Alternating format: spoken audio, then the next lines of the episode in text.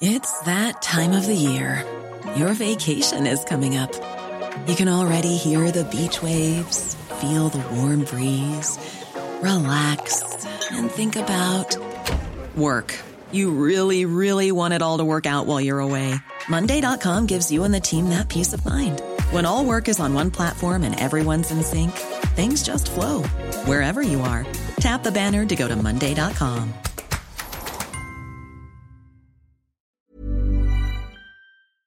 Bonjour Alain Bauer, bienvenue dans la matinale de CNews.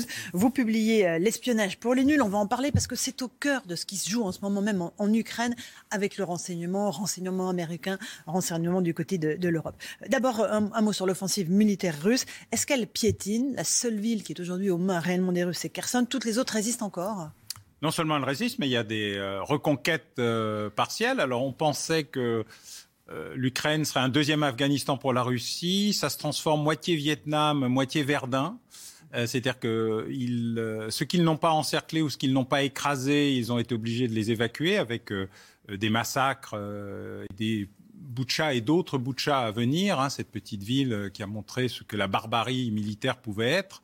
Les guerres ne sont jamais propres, mais celle-ci est particulièrement sale. Et puis, euh, Kherson est effectivement la, la ville qu'ils sont en train de russifier, comme la Crimée, car on ne parle pas beaucoup de la Crimée, mais c'est la première conquête territoriale de la Russie, c'est la Crimée en 2014. 30% du Donbass, aujourd'hui 70%, mais que l'Ukraine est en train de grignoter euh, peu à peu. Donc après, euh, la contre-offensive euh, gagne du terrain et les Russes sont embourbés. pour l'instant, avec des petites avancées, des petits reculs, mais c'est millimétrique. Ça ressemble assez à, Verdun. ou à une, version inversée de Stalingrad. Mais alors, ce qui hmm. permet à l'armée ukrainienne de mener des contre-offensives, c'est non seulement sa vaillance, mais aussi l'armement militaire allié qui lui est fourni sa vaillance, la reconstitution d'une unité nationale ukrainienne qui est tout à fait inattendue pour les Russes, notamment dans l'Est, qui est russophone, russophile, mais qui est ukrainien, euh, nationalement ukrainien, et plus encore qu'il ne l'était à cause de ces huit années de guerre, car la guerre d'Ukraine n'a pas euh, six semaines ou sept semaines, mais huit ans tout le monde oublie, mais Et deuxièmement, c'est son extraordinaire flexibilité. C'est une armée euh, ultra moderne dans sa conception, sa doctrine, sa décentralisation. C'est une armée de guérilla. Euh, c'est une armée euh, très moderne, très cyber. c'est la première cyberarmée probablement à la fois dans sa capacité à intervenir sur les réseaux et sur Internet, et les hackers ukrainiens ont rien à apprendre des hackers russes, et peut-être même leur sont-ils supérieurs dans, dans, la coalition qui s'est menée autour d'eux, mais surtout dans la décentralisation du commandement et dans C'est-à-dire qu'il n'y a pas de commandement en réalité, elle s'autodirige Il y a un commandement ultra décentralisé avec des échanges, il y a des réseaux, des clouds, une sorte d'ubérisation euh, de la guerre, où on se transforme des coordonnées GPS, des téléphones portables, etc., pour euh, diriger des drones, qui sont parfois des drones du commerce. Hein. Tout le monde a l'impression qu'il faut acheter des Predators à plusieurs millions euh, de dollars. Pas du tout. Il y a des tout petits drones avec des toutes petites charges, mais qui font d'énormes dégâts sur de vieux matériels euh, russes. Et par ailleurs, l'armée russe est aujourd'hui doublement décimée. Elle a environ 35 000 morts et blessés. On a une idée précise des, des oui, pertes. Oui, oui, hein. on a. Bah, ce qui est intéressant, c'est quand vous n'avez pas de communiqué officiel, vous regardez les notices nécrologiques et les commandes de sacs mortuaires. Le renseignement, ça peut prendre des voies très bizarre.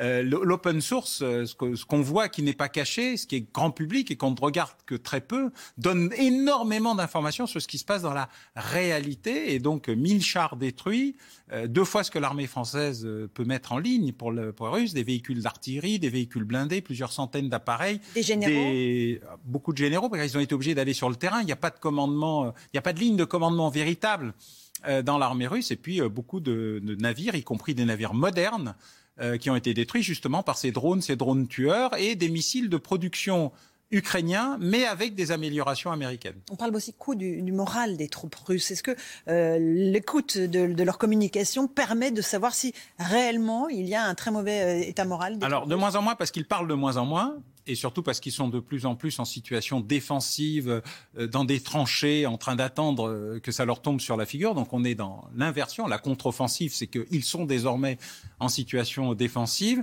Mais euh, ce qui a été révélé montre, ils savent pas où ils vont, ils savent pas où ils sont, ils savent pas ce qui se passe, ils comprennent pas ce qui est en train de se passer, et surtout ils n'ont pas véritablement de chaîne de commandement, ce qui explique la, la, le, le transfert de nombreux hauts gradés russes. Alors, il n'y en a pas dix, il n'y en a pas 20, mais probablement une quarantaine qui ont été décimés par des attaques ciblées ou des effets secondaires parce qu'ils étaient sur la ligne de front, et dont probablement, dit-on, alors ça, ça n'a pas été vérifié, mais son absence est un signe très indicatif, le chef d'état-major de l'armée qui aurait été euh, donc blessé.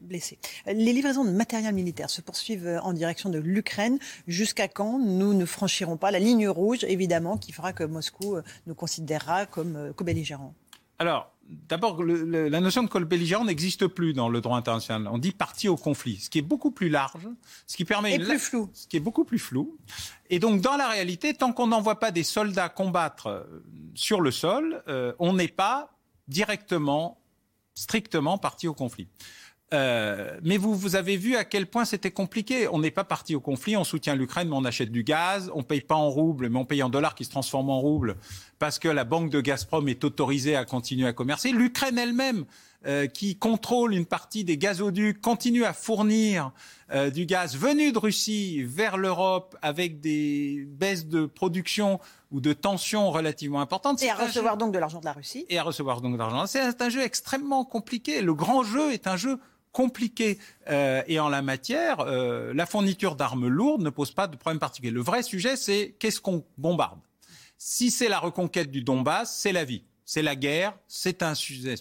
La Crimée, c'est interdit. Vous noterez d'ailleurs que si la Crimée envoie des missiles sur l'Ukraine de temps en temps, vers Odessa notamment, il n'y a aucune contre-offensive ukrainienne vers la Crimée parce que la Crimée a été intégrée à la Russie. C'est un morceau de la Fédération de Russie. Ça l'était avant 54, ça l'est redevenu. C'est un sujet sensible pour tout le monde. C'est assez compliqué d'expliquer à qui appartiendrait entre guillemets la Crimée. Enfin, il faudrait demander aux Criméens eux-mêmes. Mais, mais en la matière, il n'y a pas d'opération militaire sur la Crimée. Tout le monde sait que ça, c'est la ligne rouge. Kaliningrad, c'est la ligne rouge. Le Donbass, espace ouvert, on peut se faire la guerre jusqu'à un certain point. Euh, et puis il y a les autres morceaux, la Moldavie, enfin la Transnistrie, la Transnistrie et puis l'Abkhazie euh, euh, en Géorgie, qui sont des éléments qui ont été reconquis par les Russes ou séparés de leur territoire officiel et où chaque fois on a des signaux de la Russie sur euh, euh, très très rouge pas bien, euh, orange faut pas attention, vert. Et là, vous voyez, la Finlande, par exemple, c'est un non-sujet. La Finlande et la Suède qui envisagent d'adhérer à l'OTAN. Exactement, parce que dans la Finlande, il y a déjà une partie de la Finlande qui est occupée par la Russie, qui s'appelle la Carélie, et qui est déjà sa propre zone tampon, mais qu'elle a déjà intégrée. Donc cette récupération de ce morceau finlandais serait une atteinte. Kaliningrad, c'est la guerre nucléaire. Le reste, ça dépend, faut voir, ça évolue, car la stratégie militaire, ça évolue au jour le jour. Tout le monde a l'impression que les analystes, euh, les commentateurs, les, les, techniciens, les militaires changent d'avis tous les jours. Pas du tout. Nous commentons une guerre qui change tous les jours. Alors on peut se tromper, on peut sous-estimer la volonté euh, de la Russie, mais en fait c'est elle qui change tous les jours en fonction d'objectifs de guerre qui ne sont plus ce qu'ils étaient, de réalités du terrain qui sont contraires à ce que, au plan qui avait été imaginé, qui est un très joli plan sur le papier et qui où rien n'a fonctionné, et rien ne fonctionne dans la stratégie russe depuis le début de, de cette guerre. C'est une partie du problème que nous avons pour expliciter ce qui se produit. Le conflit s'annonce pour être long, vous nous le confirmez. Très long. À la fin, qui gagne? Personne. La Russie ne peut pas perdre euh, et elle ne peut pas gagner. Et donc le problème, c'est guerre froide, paix chaude, paix brûlante, euh, dispositif de guérilla permanent avec des points de fixation, euh, un petit mouvement en Transnistrie, un petit mouvement en Abkhazie, euh, une explosion ici, une grande manifestation en Moldavie pour montrer que quand même, faut pas rigoler, etc. etc. C'est un sujet où pendant 10 à 20 ans, euh, et quel que soit le leader du Kremlin, puisqu'ils sont tous d'accord sur cette ligne-là, euh, le président Poutine, le patron du Conseil de sécurité nationale, Patrouchev, toute l'élite euh, russe. Et d'ailleurs, ce que Poutine dit lui-même, dit ça me permet d'épurer la Russie. Tous les éléments dissidents, tous ceux qui sont pas d'accord avec nous, les libéraux, euh, les mous, les occidentalisés, partez. partez. Même les oligarques? Tout, tout, le monde, foutez le camp. Y a plus, on n'a plus besoin de vous. dans la réalité, nous voulons une Russie pure, euh, slavo-orthodoxo-russe, impériale, dans une logique impériale au sens de l'organisation du système. Et le fait que Poutine s'en aille ou ne s'en aille pas, qu'il meure ou qu'il ne meure pas, qu'il disparaisse pas, ne changera rien à la politique impériale de la Russie. C'est une politique obsessionnelle. C'est un processus obsessionnel qui est là depuis très longtemps, qui se réfère à Catherine II, Pierre le Grand, qui s'est recréé un, un narratif formidable euh, sur le sujet, et donc euh, ça ne changera rien. Donc nous sommes dans un processus long, lent, compliqué, de haute intensité pour ce qui est de ce que nous vivons et de longue intensité pour ce que nous allons vivre. Poutine peut mener cet effort sur la durée sans recourir à la loi martiale et à la mobilisation. Euh, et la mise de son économie en, guerre? Oh, Son économie est une économie de guerre. Il a la chance d'avoir une gouverneure de banque centrale absolument formidable qui vient de sauver pendant euh, quasiment deux mois euh, le rouble, l'économie russe, etc., mais qui elle-même, dans un communiqué officiel la semaine dernière, d'abord elle a voulu partir, a dit écoutez les gars, c'est fini à la fin du mois, quoi. les réserves financières, le poids, l'effondrement de l'économie, je n'arriverai plus à tenir. C'est un communiqué de la Banque centrale de Russie, c'est pas une analyse d'espions secrets cachés dans son tiroir. Donc il y a déjà un problème, c'est que l'économie russe est en train de s'effondrer sur elle-même et qu'effectivement il faudra des mesures de, de militarisation de la société et de l'économie pour passer de l'économie de guerre à la guerre économique, ce qui est un autre sujet qui implique le gaz évidemment et qui implique évidemment une conscription et un retour à la conscription massive pour retrouver des effectifs. Car aujourd'hui, il n'y a plus que 12 000 fantassins disponibles sur euh, la campagne actuelle dans le Donbass, un, manque d'effectifs, de, moyens mécanisés militaires, de l'artillerie, pas mal,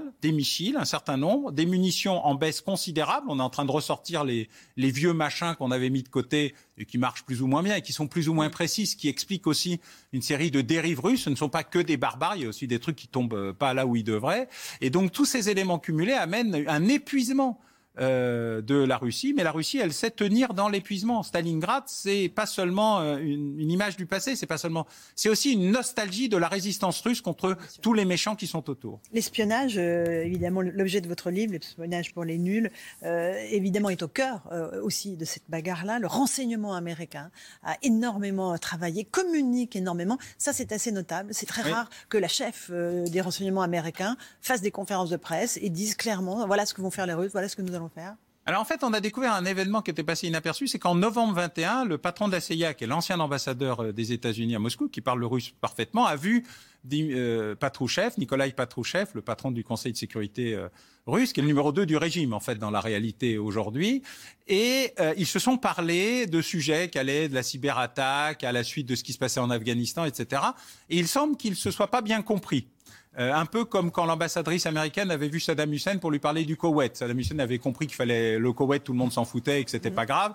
Il semble qu'il y a eu un, une mésentente, ce qui explique l'énervement et vraiment la, la, la la pulsion très dure de l'administration Biden contre la Russie, parce que Biden s'est senti trahi par cette conversation où il y a une petite faute de traduction.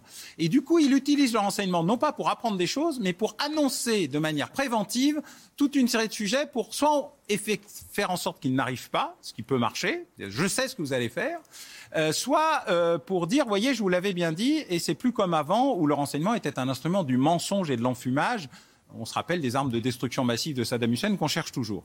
Et il y a à la fois une réhabilitation du renseignement américain, surtout une mise en scène de sa capacité non seulement à, au renseignement électronique, satellitaire, les interceptions, mais au renseignement humain, car dans les discussions euh, qui ont eu lieu au moment du sommet de Versailles notamment, euh, pour l'aide à l'Ukraine, les Américains ont révélé qu'ils avaient une source humaine. Et c'est la réhabilitation euh, de ce qu'est le cœur du renseignement. Les espions en chair et en os. Voilà, ils ont leur Farwell euh, notre espion à nous qui avait révolutionné la guerre froide et impressionné Reagan, eh bien euh, aujourd'hui, euh, les Américains ont réussi ou semblent avoir réussi à avoir un espion dans le tout premier cercle du Kremlin ou du ministère de la Défense. On ne sait pas très bien où il est. Et puis j'espère qu'il survivra ou elle survivra à cette affaire, car évidemment c'est un risque considérable de perdre un atout.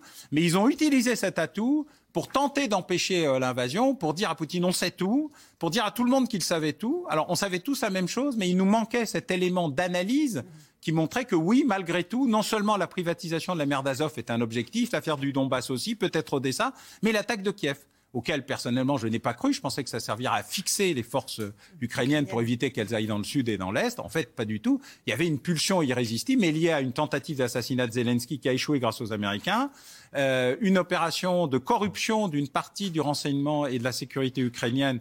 Vous noterez que, même si ça s'est pas beaucoup vu, une partie de la direction de service sécurité ukrainien a été virée dans les deux jours qui ont suivi euh, l'opération, car tout le monde savait qu'ils étaient et corrompus et mis en cause.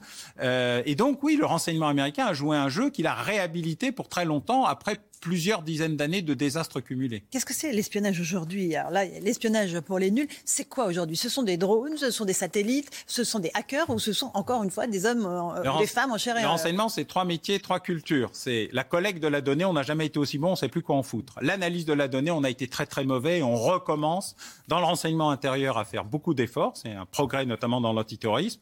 Il y a un petit souci dans l'enseignement militaire qui est public, donc je ne vais pas le cacher. Euh, c'est ensuite l'action. On a été meilleur, on a été euh, pire. Et en fait, les enjeux aujourd'hui du renseignement, c'est savoir utiliser l'humain pour l'analyse, tous les éléments euh, d'équipement pour la collecte, et y compris le renseignement ouvert. vous voyez des agences privées comme Bellingcat, euh, qui euh, révèle des euh, réseaux complets du GRU, le renseignement militaire soviétique, enfin russe, qui montre à quel point tous ces gens sont extrêmement imprudents, à quel point ils parlent. Il y en a, il y a un site qui vient de révéler les livraisons de pizza du FSB avec les adresses, les noms et les cartes de crédit des agents ou les Américains qui vont faire des, des tours de, de, de, mise en forme autour de leur base, jogging. avec de jogging, avec un, un, un, un site qui du coup permet de savoir qui sont les Américains en question, où ils sont, ce qu'ils ont fait, et du coup révéler ce qu'ils font aussi quand ils ne font pas de jogging. Donc on sent bien que les, les réseaux, Internet et le reste aident beaucoup, mais le deux oreilles et pas de cerveau, ça se résout pas avec quatre oreilles et pas de cerveau. Faut des cerveaux, faut des analystes, et il y a un immense réinvestissement du renseignement humain, comme il y a un réinvestissement du fantassin euh, dans les armées. Voilà, tous les plans de doctrine militaire et toute l'idée qu'on avait, le fétichisme technologique est en train de mourir gentiment, et on est en train de revenir à un équilibre des agents, des équipements, des moyens, de la collecte, de l'analyse et de l'action. Merci beaucoup, Alain Bauer. Je renvoie à votre ouvrage passionnant, L'espionnage pour les nuls. Il y a le nom de tous les, plus grands espions. Comment devenir espion? Tout est dans ce livre. Merci beaucoup d'être venu ce matin dans la matinale de CNews. Merci. À vous, Romain des Arbres, pour la suite. Even when we're on a budget, we still deserve nice things. Quince is a place to scoop up stunning high-end goods for 50 to 80% less than similar brands. They have buttery soft cashmere sweaters starting at $50, luxurious Italian leather bags, and so much more. Plus, Quince only works with factories that use safe, ethical, and responsible manufacturing. Get the high-end goods you'll love without the high price tag with Quince. Go to quince.com/style for free shipping and 365-day returns.